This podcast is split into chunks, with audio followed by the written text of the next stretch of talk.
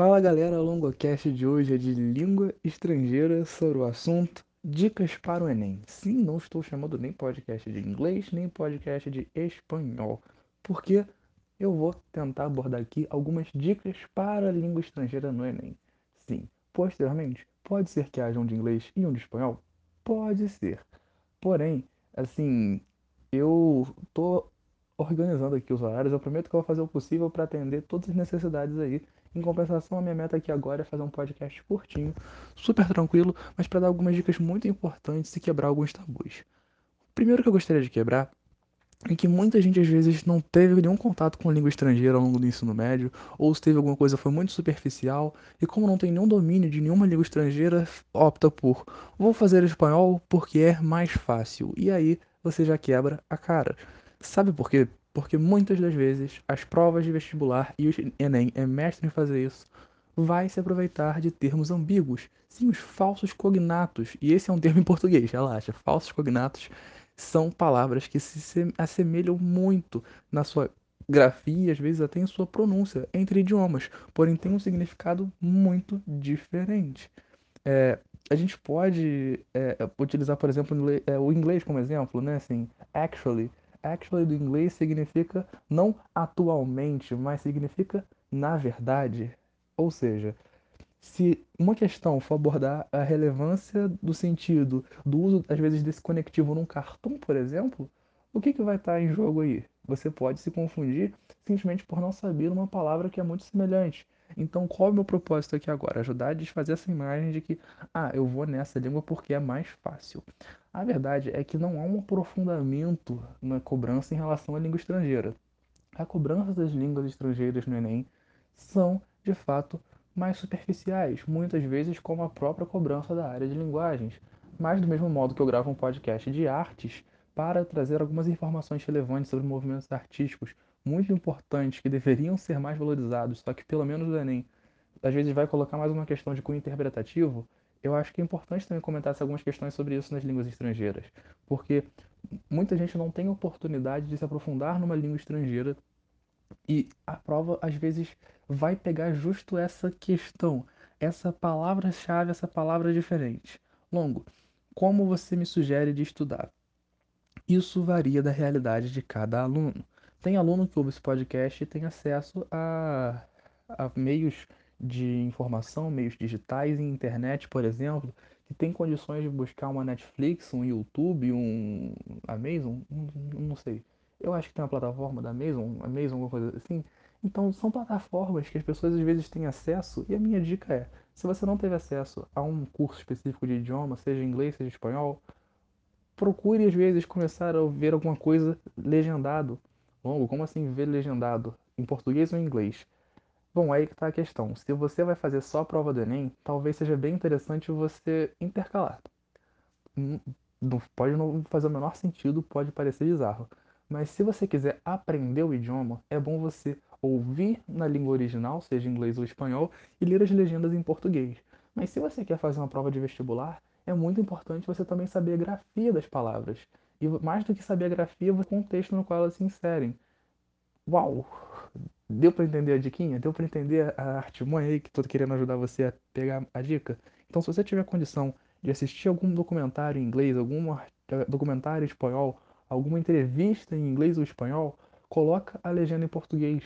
Ou ainda, faz o contrário, vê alguma coisa em português, legendado em inglês, legendado em espanhol, conforme for a sua área de preferência. Longo, qual língua estrangeira você faz? Bom, eu opto por fazer o inglês por uma série de motivos. O inglês é uma língua com a qual eu tenho mais contato, tive a oportunidade de fazer curso e, bom, a verdade é que é uma língua que eu tenho um aprofundamento e um certo domínio.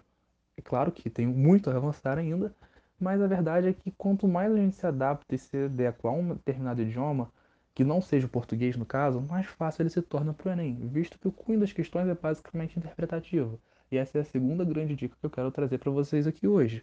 E essa vale não só para a língua estrangeira, mas também vale muito para as linguagens de modo geral. Atenção a poesias, músicas, notícias e cartoons. Poesia, música, notícia e cartoon. Se liga nesses quatro tópicos, porque é muito provável que algum deles vá cair no Enem. Sim, todo ano questão de língua estrangeira cobra cartoon cobra uma tirinha, cobra algo do tipo.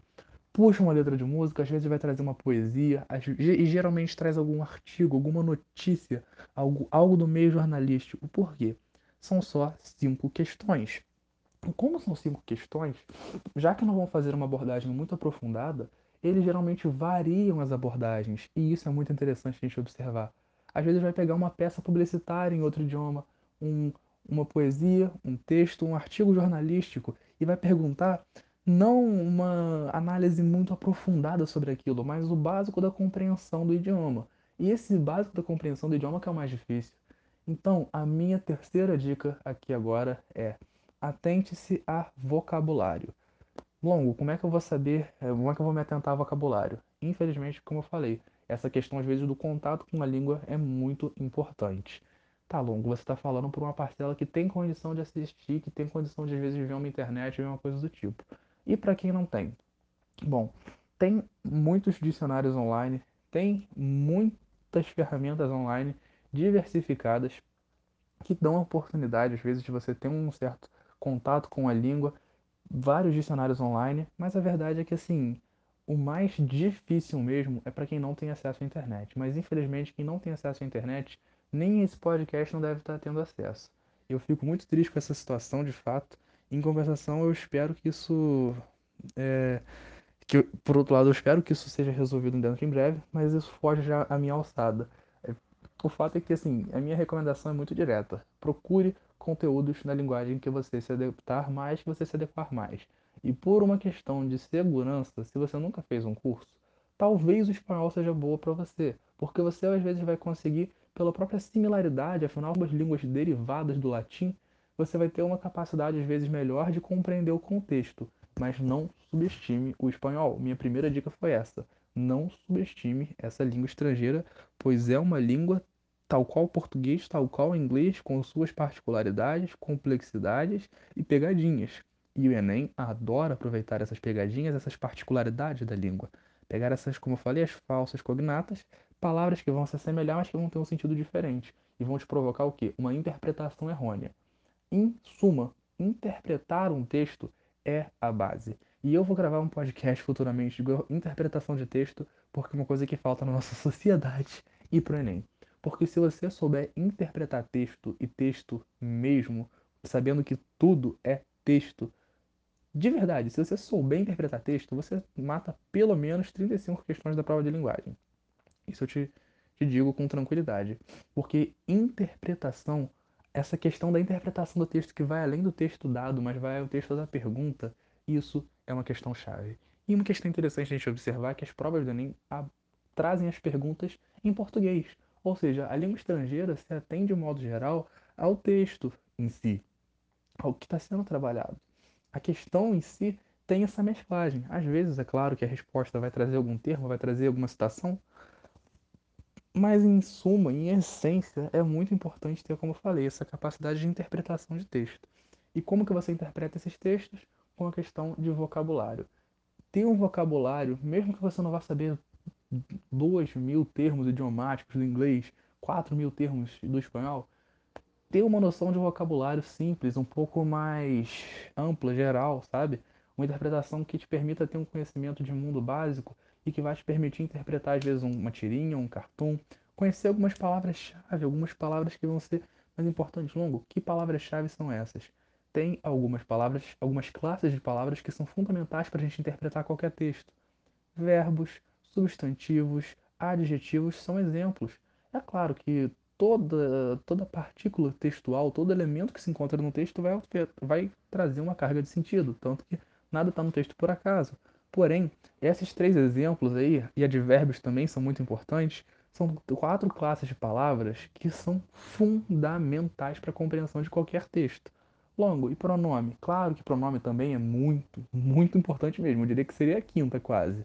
É, artigos são fundamentais, mas assim, se liga muito nos substantivos, nos verbos, nos adjetivos e advérbios, porque são as palavras que vão indicar os nomes, os sujeitos e os objetos das ações, os verbos que vão indicar as próprias ações em si, os adjetivos e advérbios que vão indicar as características dessas ações. E muitas questões vão trazer justamente observações e análises em cima desses quatro elementos. Quem praticou isso, o que a fala de tal personagem, como a fala de tal personagem se insere no contexto da tira, ou ainda como que a, a, as palavras do autor estão relacionadas à ideia central da canção, como que a seleção vocabular do autor deixa explícito seu posicionamento nesse artigo de opinião. Essas questões são muito importantes.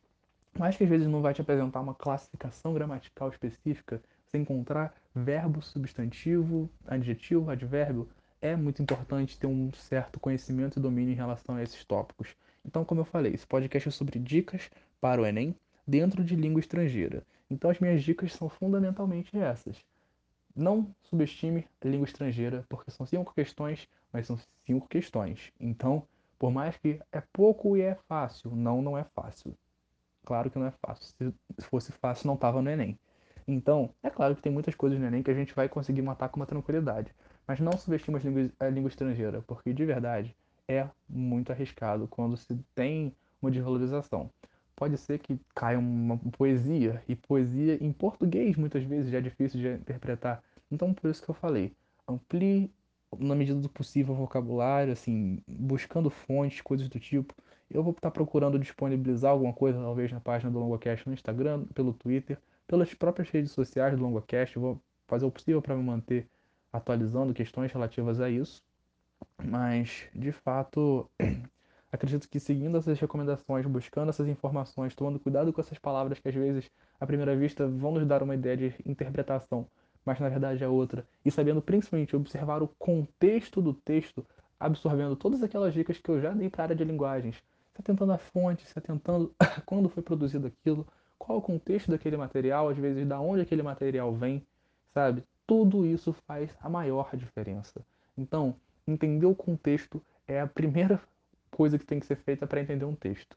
E para entender o texto, tem que saber o que, que o texto está veiculando, como eu sempre falo na área de linguagens. Então, muito cuidado com isso, atenção a essas dicas, eu espero que possa te ajudar, que possa estar tá fazendo um pouco de diferença. E se você tiver, tiver com alguma dificuldade em relação a isso, é só entrar em contato.